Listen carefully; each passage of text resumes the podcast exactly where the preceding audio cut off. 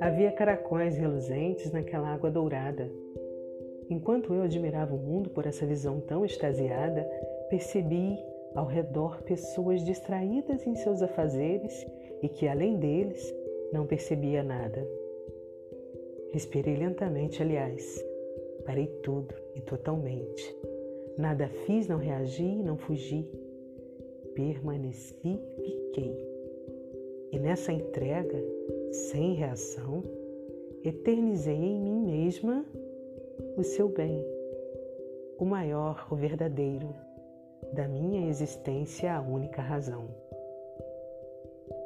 Alegrias fugidias são fogos de artifício, diante do amor que todo o tempo tu me envias.